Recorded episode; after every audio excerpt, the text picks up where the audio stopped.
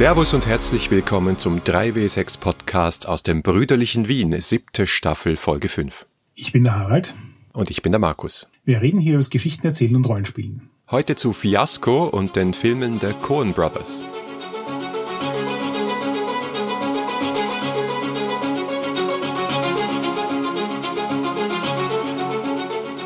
Das wird, glaube ich, heute eine wirklich spannende Genre-Folge. Vor allem deswegen, weil ich mir nicht ganz sicher bin, ob wir über Genre reden werden. Und ich glaube, weil wir beide eigentlich auch ziemliche Fans der Coen-Brüder sind, oder? Ja, voll. Der Grund dafür, dass wir diese Folge machen, ist unsere neue Miniserie. Wir reden über Fiasco, spezifisch über die zweite Auflage von Fiasco, die in der Box mit den Karten. Und Fiasco ist ja ein Spiel, das schon lange auf dem Markt ist, das sicher auch Story Games mit neu definiert hat. Und der Slogan von Fiasco ist ja A Game about Powerful Ambition and Poor Impulse Control.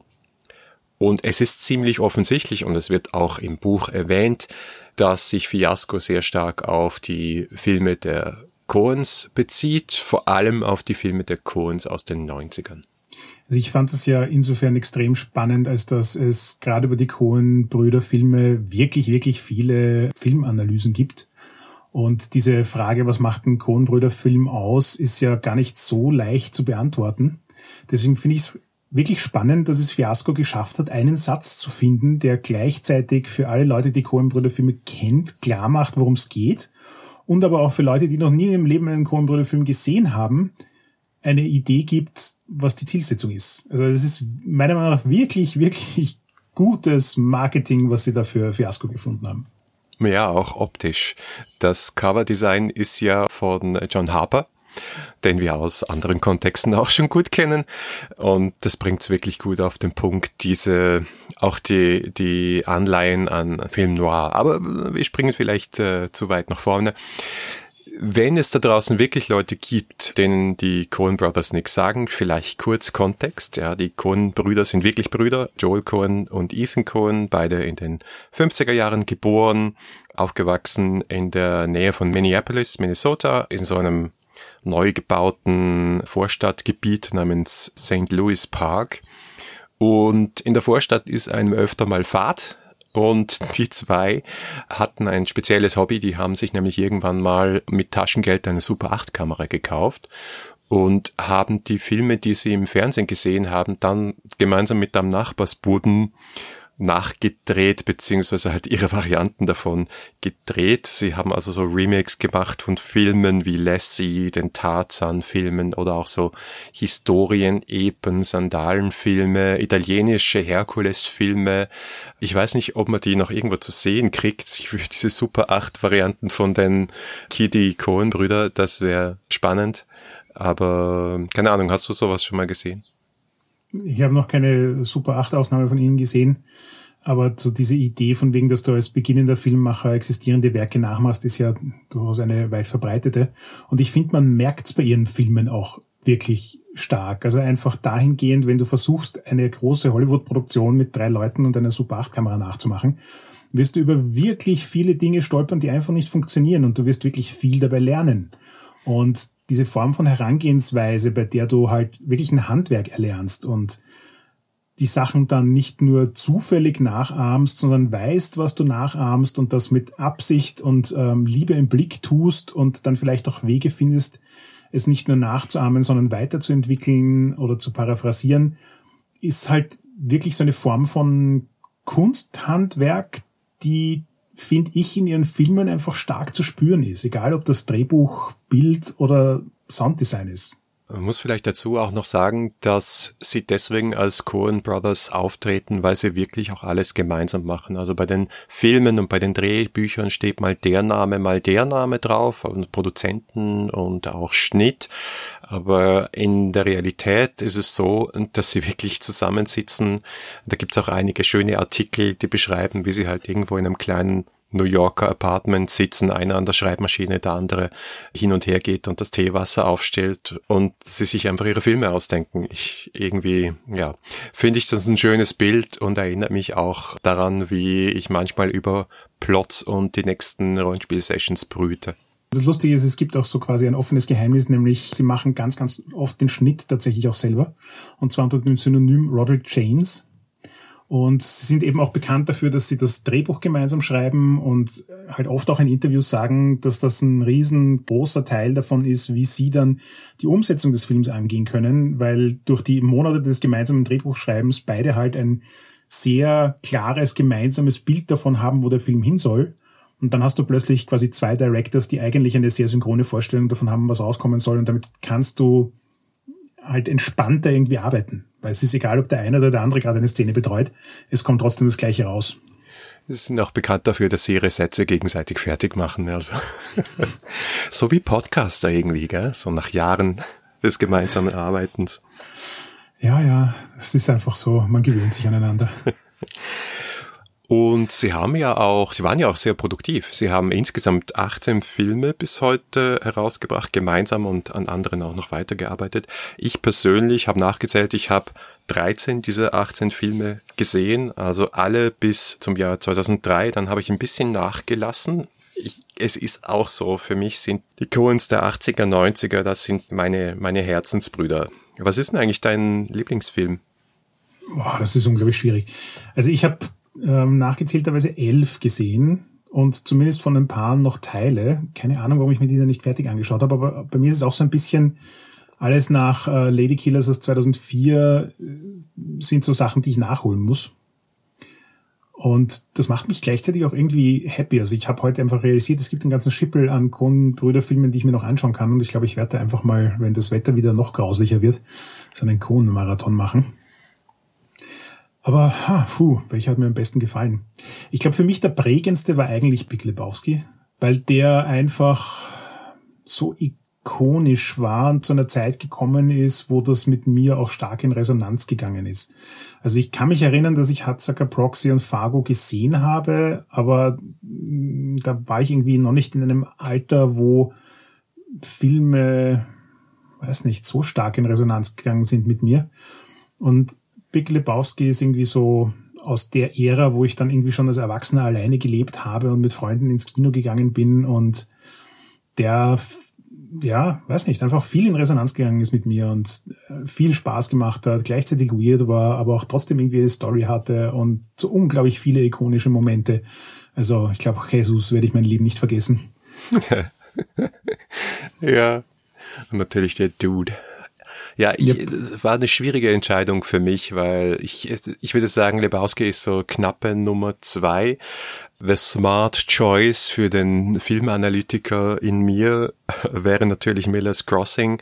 Aber wenn ich mein Herz befrage, dann ist es Fargo. Fargo hat mich einfach komplett weggeblasen weil es so, es war ja auch so in der Tarantino-Ära und irgendwie absurde Gewalt war auch in, aber dieser Film hat das kombiniert mit auch absurdem Humor und so viel Herz und Wärme in einer sehr kalten Umgebung und auch, hm, was soll ich sagen, Lokalkolorit im positivsten Sinn. Man hat einfach gemerkt, dass die zwei in dieser Welt aufgewachsen sind.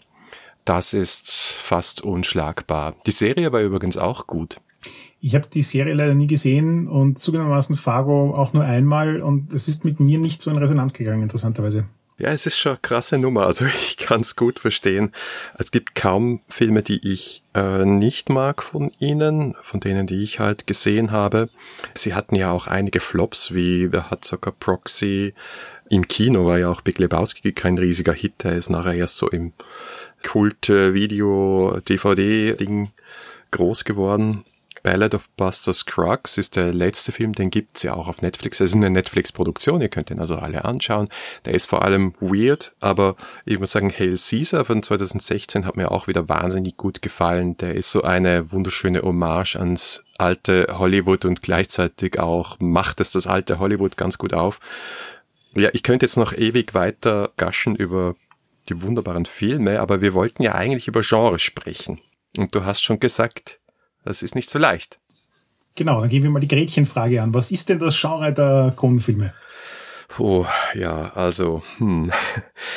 Genre ist ihnen auf jeden Fall wichtig. Das ist ganz klar. Also die Sache mit dem Remake, dass, also es gibt ja auch mehrere Filme, die sie ganz offiziell, die offizielle Remake sind, wie True Grit, aber auch alle anderen Filme sind Genre Hommagen, Genre Parodien, Genre Komödien manchmal und ich habe schon zwei Genres gesehen, die bei ihnen immer wieder vorkommen, die sie offensichtlich wahnsinnig beeinflusst haben und die sie auch sehr gerne kombinieren.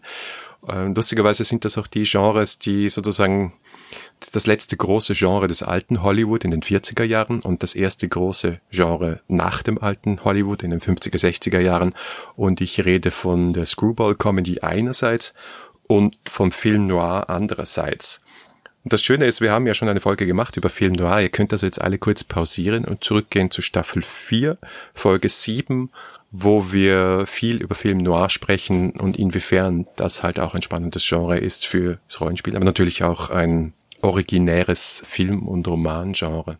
Ja, du hast das jetzt, finde ich, wirklich gut auf den Punkt gebracht, nämlich diese beiden Elemente sind meiner Meinung nach auch das ganz große hm, Element, das für mich, wenn man genauer hinschaut, alle ihre Filme identifizierbar macht. Nämlich sie haben immer dieses Konzept von dem, dem düsteren, teilweise so ein bisschen ungehobelt brutalen das Film Noir auch ausmacht. Also es ist so dieses Ungeschönte. Wenn Gewalt vorkommt, dann ist es keine Disney-Version davon.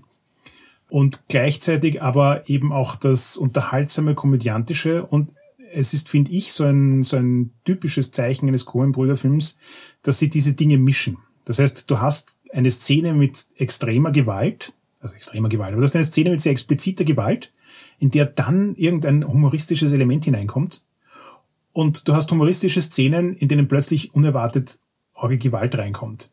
Und für mich hat sich das immer so ein bisschen wie, wie dieses Grundkonzept von Kochen angefühlt. Das ist irgendwie so, wenn du besonders gute Süßspeisen machen willst, dann haust du eine Prise Salz hinein, damit der Kontrast stärker wird. Und das ist es da auch irgendwie. Also diese Gewalt, die mit Humor kontrastiert wird und umgekehrter Humor, der mit Gewalt kontrastiert wird, übersteigert das Erleben beider Szenenarten und ist für mich irgendwie so ganz typisch ein Coen-Brüder-Ding. Ich glaube auch irgendwie definiert sich ihr Werk weniger über ein Genre als über eine Herangehensweise ans Genre. Ich habe da ein super Zitat gefunden von einem Journalisten namens Saul Austerlitz.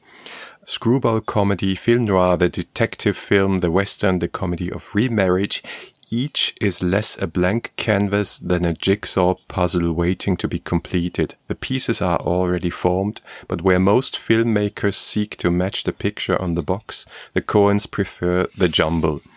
Also, wenn ein Genre ein Puzzle ist, ein Bild ist, das es sich aus den verschiedensten Puzzleteilen zusammensetzt, dann gibt es einige Filmemacherinnen und Filmemacher, die versuchen, das Bild auf der Schachtel nachzubauen. Und die Coens nehmen aber die Teile und schmeißen sie in einem Haufen auf den Tisch. Und das finde ich ein wunderschönes Bild. Ja, aber ich finde, sie machen gleichzeitig auch noch was Zweites, was ich spannend finde, nämlich sie schaffen es dann aus diesem Haufen von Einzelteilen, wo du irgendwie schon erahnen kannst, dass sie unter Umständen ein ganzes Bild ergeben könnten, aber du siehst das Bild nicht wirklich schaffen sie es dann auch irgendwie einen roten Faden zu zeichnen, der sich aber dann eher so wie ein Scribble eines Dreijährigen anfühlt. Also er, er dreht sich, er wendet sich, er loopt back. Ähm, diese, dieser rote Faden ist keine gerade Linie von Anfang bis Ende, sondern es bewegt sich wild hin und her und am Ende des Ganzen kommt eine Geschichte raus. Du vermutest, dass du weißt, was die Geschichte ist. Du glaubst, dass du das gesamte Puzzlebild erkennst, aber so richtig sicher bist du dir nicht und trotzdem fühlt es sich nicht unbefriedigend an. Hm, vorher. Ja, das mit dem Plots ist auch interessant, weil die Coen-Brüder schaffen es, Filme zu machen, wo du den Plot manchmal in einem Satz zusammenfassen kannst. Ihr erster Film, Blood Simple, den sie irgendwie für kein Budget mit Freunden zusammen gemacht haben, das ist halt so ein, ja, lustiger Film noir, sagen wir mal so.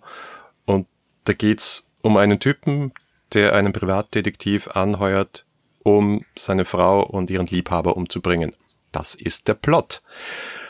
Aber dann drehen, verdrehen sie, twisten sie alles so durcheinander und eskalieren sie alles so krass, dass du einfach, äh, dass diese Zusammenfassung in einem Satz dem Ganzen überhaupt nicht mehr gerecht wird. Also sie nehmen eine simple Geschichte und drehen sie auf irgendeine Art und Weise um, die das Ganze irgendwo überhöht, äh, komplizierter macht, eskaliert und viel, viel spannender macht.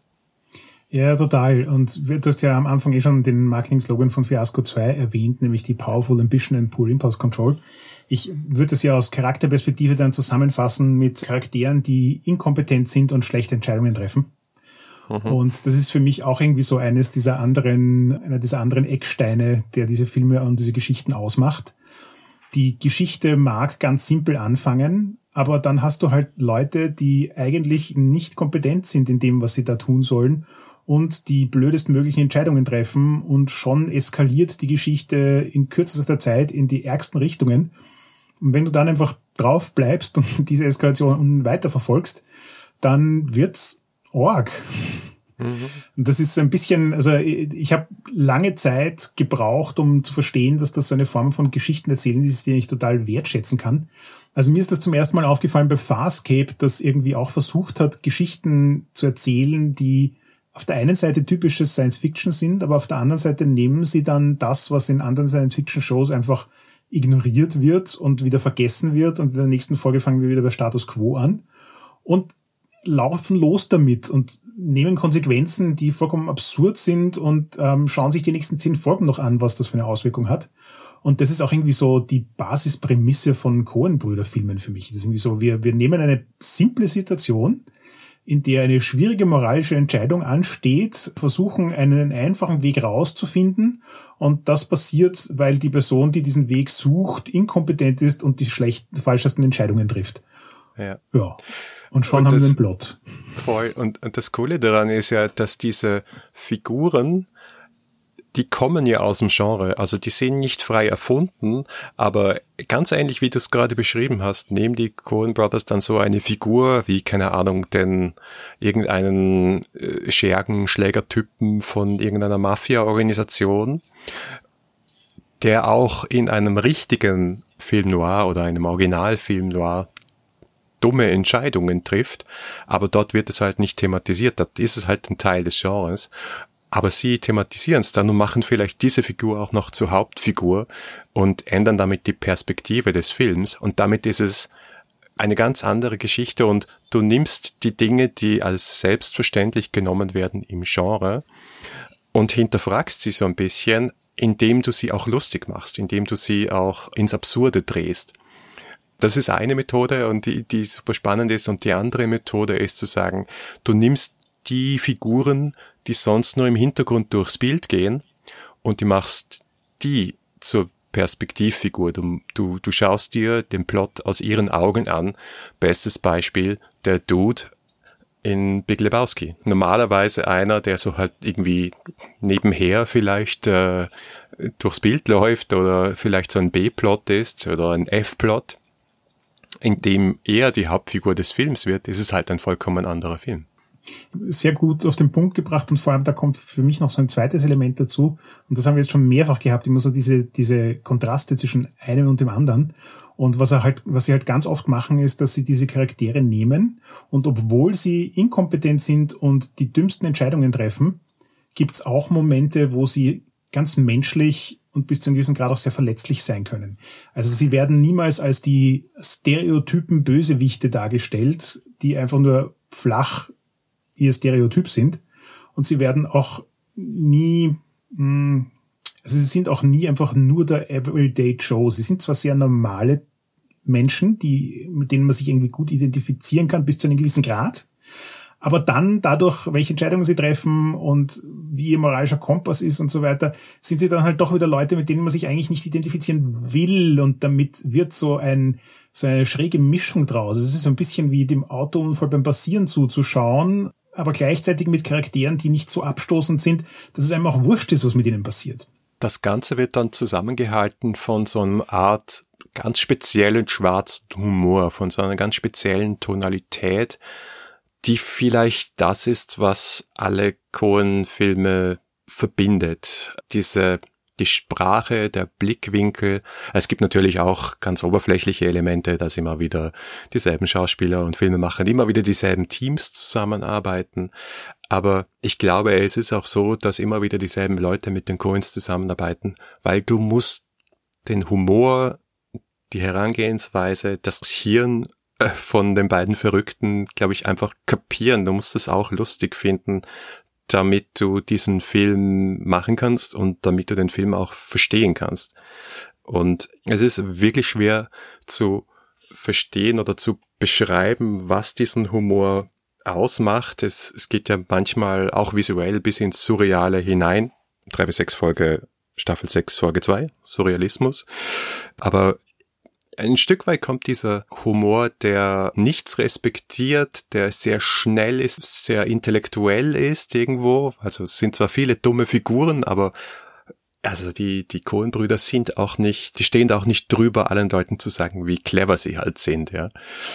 Und ja, bei mir kommt das cool an, ich finde das total witzig. Aber eben, ich glaube, du siehst sofort, dass es ein Cohen-Film ist von, von ihrem visuellen Herangehensweise und du hörst es sofort, sobald jemand den Mund aufmacht, wegen der Sprache und dem Humor.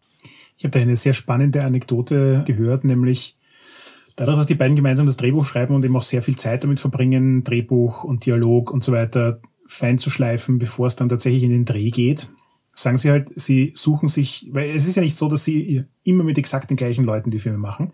Es gibt zwar irgendwie so, einen, so eine Kerncrew an Leuten, die in vielen Filmen vorkommen, aber es gibt dann auch immer wieder ein, zwei andere Leute dabei. Und sie sagen halt, dass sie ganz bewusst die Schauspieler aussuchen, weil sie denken, dass sie gut in das hineinpassen, was sie tun wollen. Also da ist sozusagen ein sehr bewusstes Casting eigentlich drin.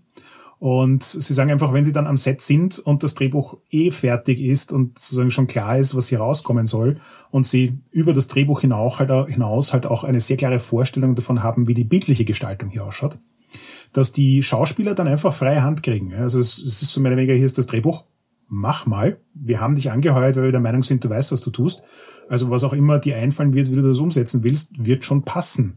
Und diese Kollaboration zwischen zwei verschiedenen Bereichen an Kreativität, die sich gegenseitig respektieren und Freiraum lassen, glaube ich, funktioniert dann einfach auch gut. So wie du sagst, das sind dann halt, sie casten die Leute gut, weil die Leute offensichtlich mit ihrem Humor und so weiter auch in Resonanz gehen.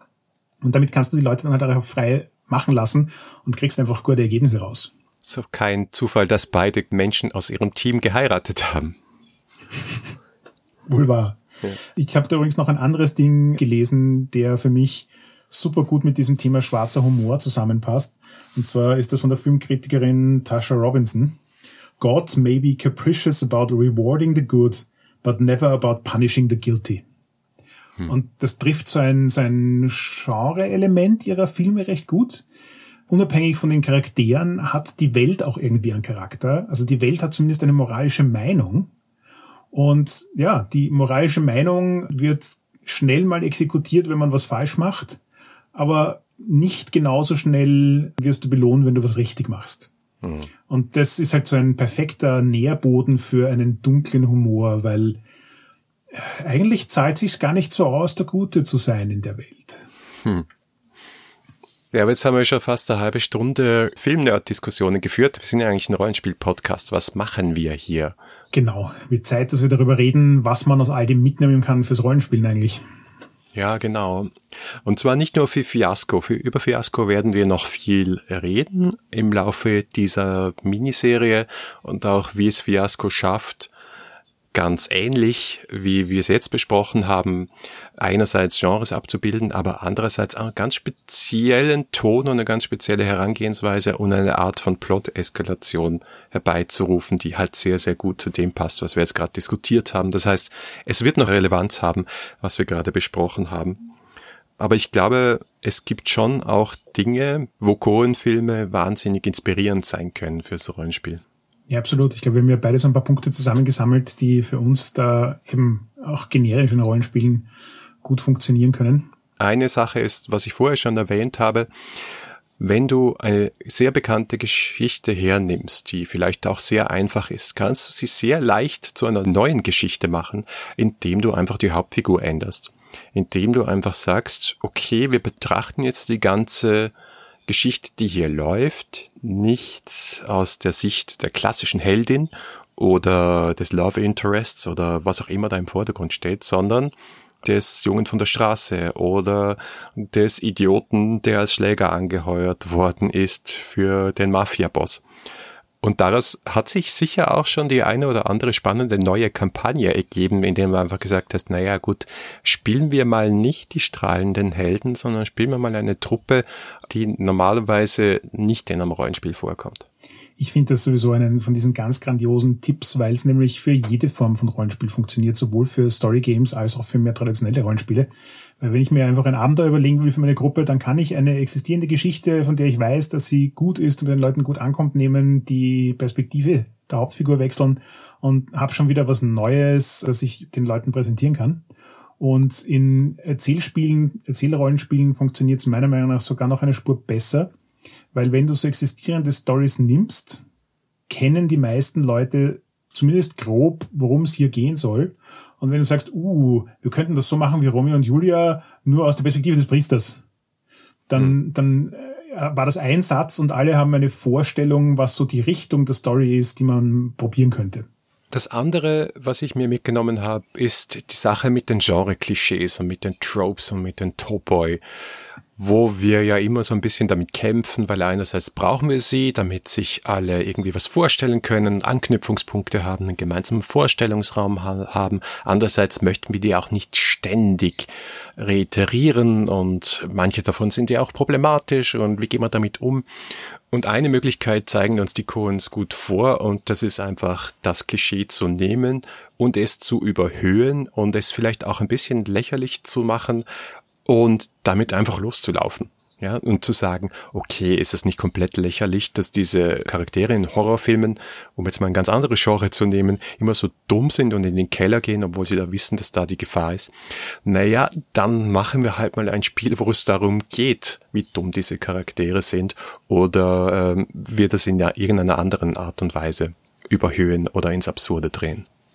Ja, und ich finde, das funktioniert auch immer sehr, sehr gut. Das ist eher, finde ich, so ein, so ein Commandment für Spieler, mit diesen Tropes und Stereotypen zu arbeiten und zu schauen, wie man, wenn man sich einfach weiterdenkt, was damit machen kann, was dann wieder ein bisschen ungewöhnlich ist. Also um bei dem Beispiel zu bleiben, du kannst ja dann auch eine ganze Session daraus machen, wie die Charaktere diskutieren, warum es eine blöde Idee ist, in den Keller zu gehen, bis sie sich endlich zerstritten haben, dann geht einer in den Keller, überlebt nicht und was macht jetzt der Nächste draus? Weigert sich der jetzt, rennt hinaus in die Wildnis und ähm, dann passieren dort irgendwie irgendwas. Also ist es, man, man kann irgendwie nicht, nicht leicht was falsch machen, wenn man so Stereotypen übersteigert solange man halt aufpasst, keine Tropes zu verwenden, die irgendjemandem am Spieltisch unangenehm sind, aber solange alle on board sind, was man da macht, ist das Überzeichnen, finde ich, fast immer ein Weg, der zu einer unterhaltsamen Geschichte führen wird.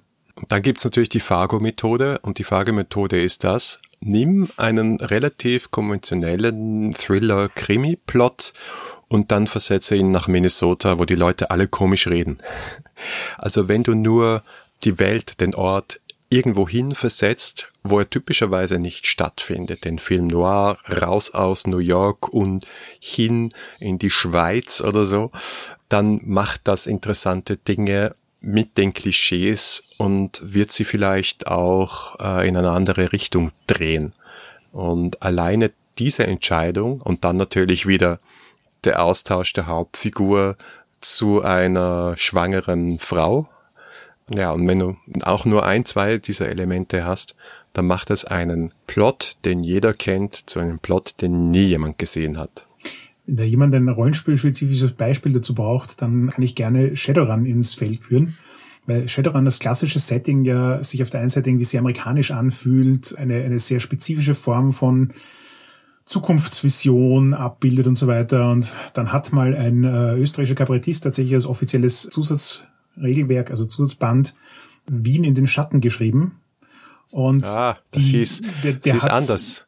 Walzer, Punk und schwarzes Eis. Das habe ich. Das war's. Walzer, Punk und schwarzes Eis. Und da gibt's dann solche Sachen drin wie die Vereinigten Wohnparks. Und hm. das ist jetzt aus einer reinen Shadowrun-Perspektive gar nicht mal, das klingt so wie eine deutsche Übersetzung von Arcology.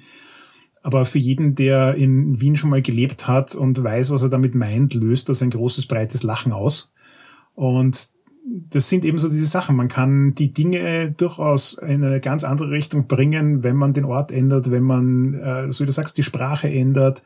Ähm, plötzlich reden die Zwerge wienerisch. Auch da wieder muss man aufpassen. Wir wollen ja nicht quasi Dialekte nachmachen, wenn wir das nicht können und das zu einer existierenden Kultur gehört. Aber wenn man Elemente davon in die Geschichte hineinbringt oder die Geschichte aus ihren gewohnten Umgebungen herausreißt und woanders hinpflanzt, tut das einfach auch schon viel für die Geschichte. Es ist tatsächlich auch so, dass ich auch aus meiner Cthulhu-Zeit auch noch gut weiß, dass es wirklich halt einen großen Unterschied macht, ob man Call of Cthulhu im deutschsprachigen Raum spielt oder in Amerika. Die Spielkultur, sehr stark geprägt durch auch die Veröffentlichungen des Pegasus Verlag, war eine andere. Man hat es ein bisschen ernster genommen, weil das Deutschland in den 20er Jahren natürlich ein ganz anderes Biotop war, historisch gesehen, als Amerika in den 20er Jahren. Und das verändert das Spiel. Das macht also wahnsinnig viel aus, welchen Ort und welche Zeit ich wähle. Und da kann man sich einfach ein bisschen wegbewegen vom Klischee und macht damit sofort was Neues.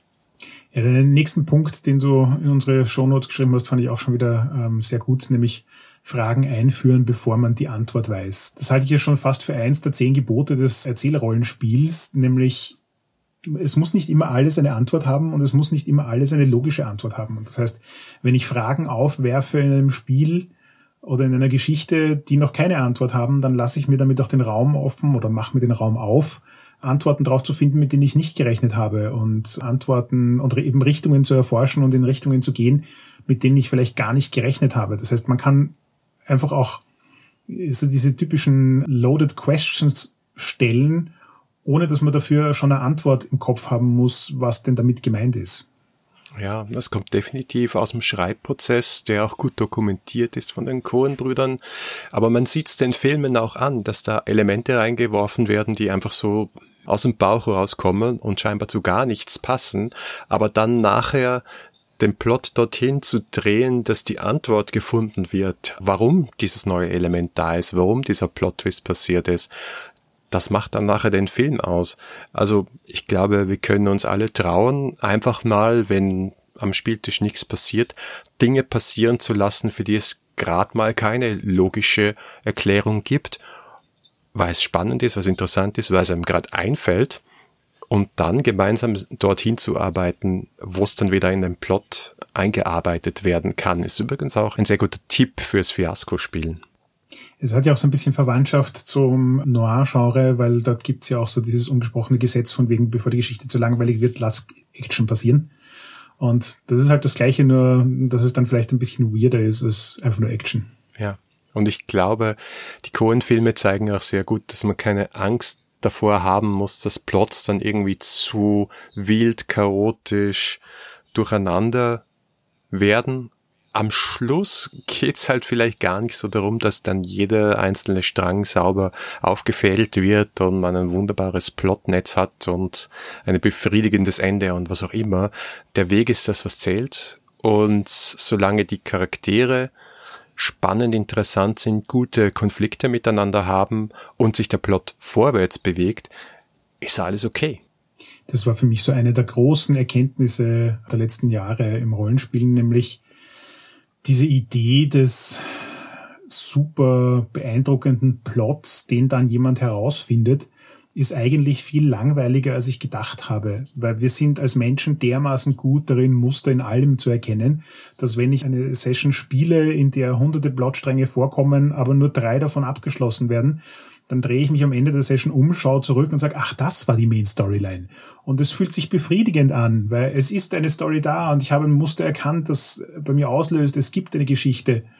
Aber das hält mich nicht davon ab, das muss, soll und muss mich nicht davon abhalten, dass dazwischen unglaublich viel passiert, dass dieses Gefühl von Lebendigkeit, von jetzt Action nicht im Sinne von Haut drauf, sondern es passiert was, ähm, es ist nicht langweilig, ich bin mit meiner Aufmerksamkeit immer gefordert und gefesselt, erfüllt ohne dass all diese Dinge, die da aufgeworfen werden, auch unbedingt Sinn ergeben müssen. Und dann ist natürlich auch der Punkt, dass ich glaube, die Coen Brothers regelmäßig sechs Minus würfeln. Also, was sie gut können, ist Dinge eskalieren lassen und die Eskalation feiern und fragen, okay, wie kann es noch weiter eskalieren? Und das hat mich echt sehr daran erinnert, an diese Eskalationsspirale im PBTA, wenn man schlecht würfelt und dann die Herausforderung immer stärker wird und man sich immer tiefer in die Scheiße reitet und damit einfach auch mehr Spaß passiert. Da wäre ja quasi mein konkreter Tipp, um das in Rollenspiele einzubauen, also vor allem bei solchen Sachen wie PBTA, wo es das ja tatsächlich als mechanisches Konstrukt gibt. Jetzt ist der Spielleiter gefordert, Eskalation zu bieten. Ich glaube, da zahlt sich immer aus, sich zu überlegen, was sind die ersten drei Dinge, die dir offensichtlich einfallen an Eskalation. Dann schaust du, was das vierte unerwartete Ding ist, das dir einfällt. Und da drehst du dann einfach den Regler auf 100 und überspitzt das, machst das absurd und ich weiß nicht was. Und plötzlich hast du eine unerwartete neue Plotwendung, die total spannend sein kann. Ja, wobei sogar das Offensichtliche oft gut genug ist. Ne? Absolut. Ständig das Unoffensichtliche zu nehmen, ist dann eher auch ein bisschen zu viel die gute Balance liegt darin, die offensichtlichen Konsequenzen und die unerwarteten Wendungen hineinzubringen. So Punkte, die ich mir irgendwie noch notiert habe, ist, einige Leute meinen, dass die ganzen Charaktere in Cohen-Brüdern irgendwie immer am Anfang davor stehen, ein moralisches Dilemma zu haben, auf das sie eine möglichst einfache Antwort haben wollen. Und ganz oft bedeutet diese einfache Antwort halt irgendwas Illegales zu machen das ist, finde ich, so ein Grundsetup, das in Rollenspielen einfach auch gut funktionieren kann. Wenn ich jemanden vor ein moralisches Dilemma stelle und dann fordere oder der Spieler motiviert ist, eine einfache Antwort drauf zu finden, dann habe ich das Drama bereits vorprogrammiert. Viel mehr brauche ich dann eigentlich auch nicht mehr. Auch ein super Tipp für Fiasco spielt die persönlichen Konflikte und die harten Entscheidungen an. So wird dieses Spiel vorangetrieben. Das Ganze geht ja dann auch Hand in Hand, respektive wird davon fortgeführt, ähm, wie schon eingangs erwähnt, nämlich dieses Thema Charaktere sind inkompetent und treffen blöde Entscheidungen.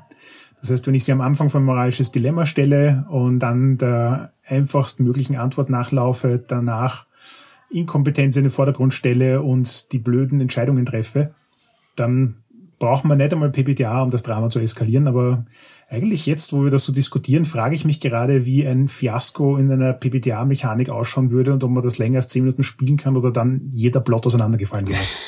ja.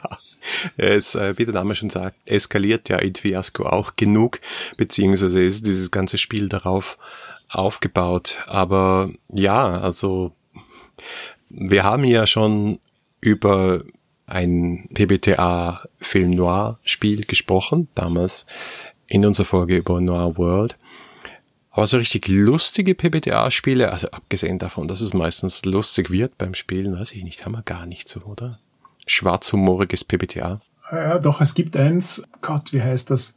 Da spielst du einen Angestellten eines so quasi Disney World Entertainment Parks, dessen Bosse aber eigentlich dahinterher sind, Cthulhu in die Welt zu bringen oder so in die Richtung. Okay. Also das ist schon ziemlich absurd.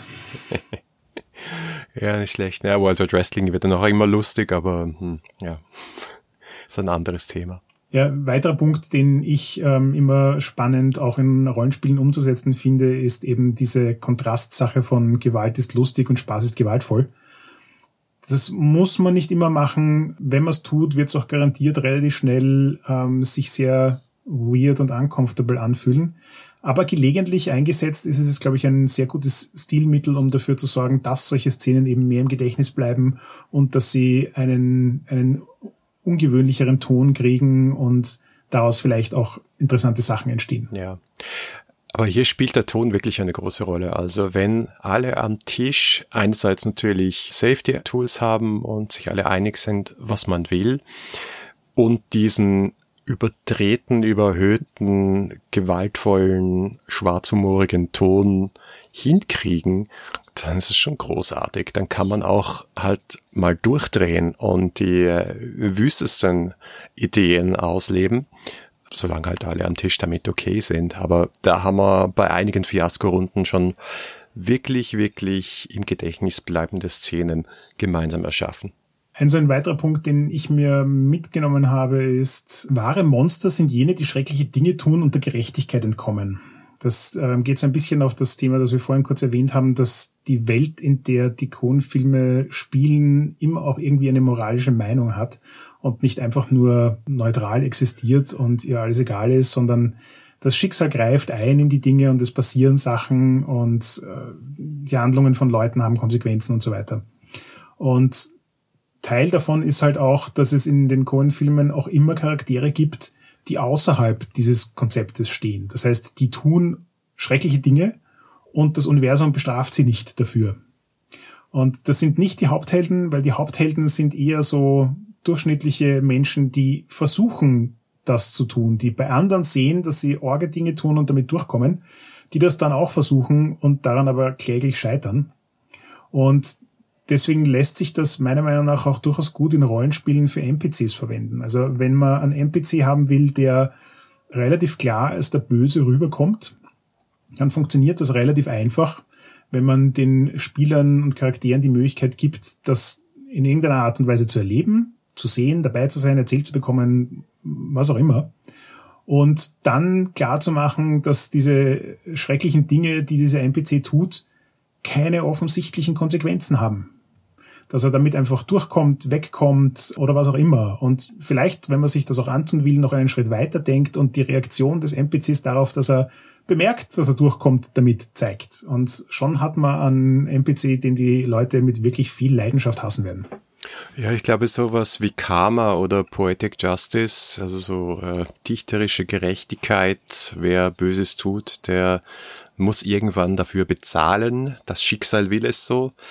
Das ist etwas, was vielleicht in Rollenspielen noch viel zu wenig beachtet wird. Ist eigentlich ein total spannendes Thema für eine Kampagne, weil das halt so, so stark mit dem moralischen Kompass zu tun hat. Und man sagt, okay, jemand, der Böses tut, der muss irgendwann Konsequenzen erleiden und wenn es nicht direkt äh, Rache ist von jemand anderen, dann muss das Universum die Karten ausspielen und äh, die Person wird dann halt krank oder wird nach vier Jahren im Amt abgewählt. Uh, elegante Überleitung. ja, es ist ein besonderer Tag, wo wir das heute aufzeichnen. Ja, also ich bin echt überrascht, wie viel wir aus dieser Diskussion, die so ein bisschen filmtheoretisch angefangen hat und die ein bisschen um Genres herumtänzelt, herausgezogen haben, nicht nur für Fiasco, sondern generell fürs Rollenspiel. Ja, es ist einfach Fiasco auch, und das werden wir dann eh in der Folge über das System an sich noch besprechen. Fiasco schafft es auch wirklich gut, ganz viele von den Dingen, die wir da jetzt besprochen haben, in ein Regelsystem zu verpacken, um eine bestimmte Art von Geschichte zu erzählen. Und ich finde das eben gerade bei so einem Werk wie dem der Cohen-Brüder, das gar nicht so leicht festzumachen ist, ein Erzählspiel zu schaffen, dass das trotzdem in Regeln verpacken kann, um immer wieder solche Geschichten zu produzieren, ist schon eine ziemliche Leistung. Danke fürs Zuhören. Das war die fünfte Folge der siebten Staffel 3 bis 6. Feedback lesen wir gerne auf iTunes, Facebook, Twitter oder im Web unter 36.fm. Wenn ihr uns persönlich schreiben wollt, findet ihr Harald auf Twitter als Heckmüller und mich als Vienna. Wenn euch diese Folge gefallen hat, dann gebt uns doch eine Bewertung auf Apple Podcasts. Oder ihr unterstützt uns mit einem kleinen Beitrag auf Patreon. Auf jeden Fall danke fürs Zuhören und bis zum nächsten Mal. Dieser Jason Morningstar, ein Tausendsasser.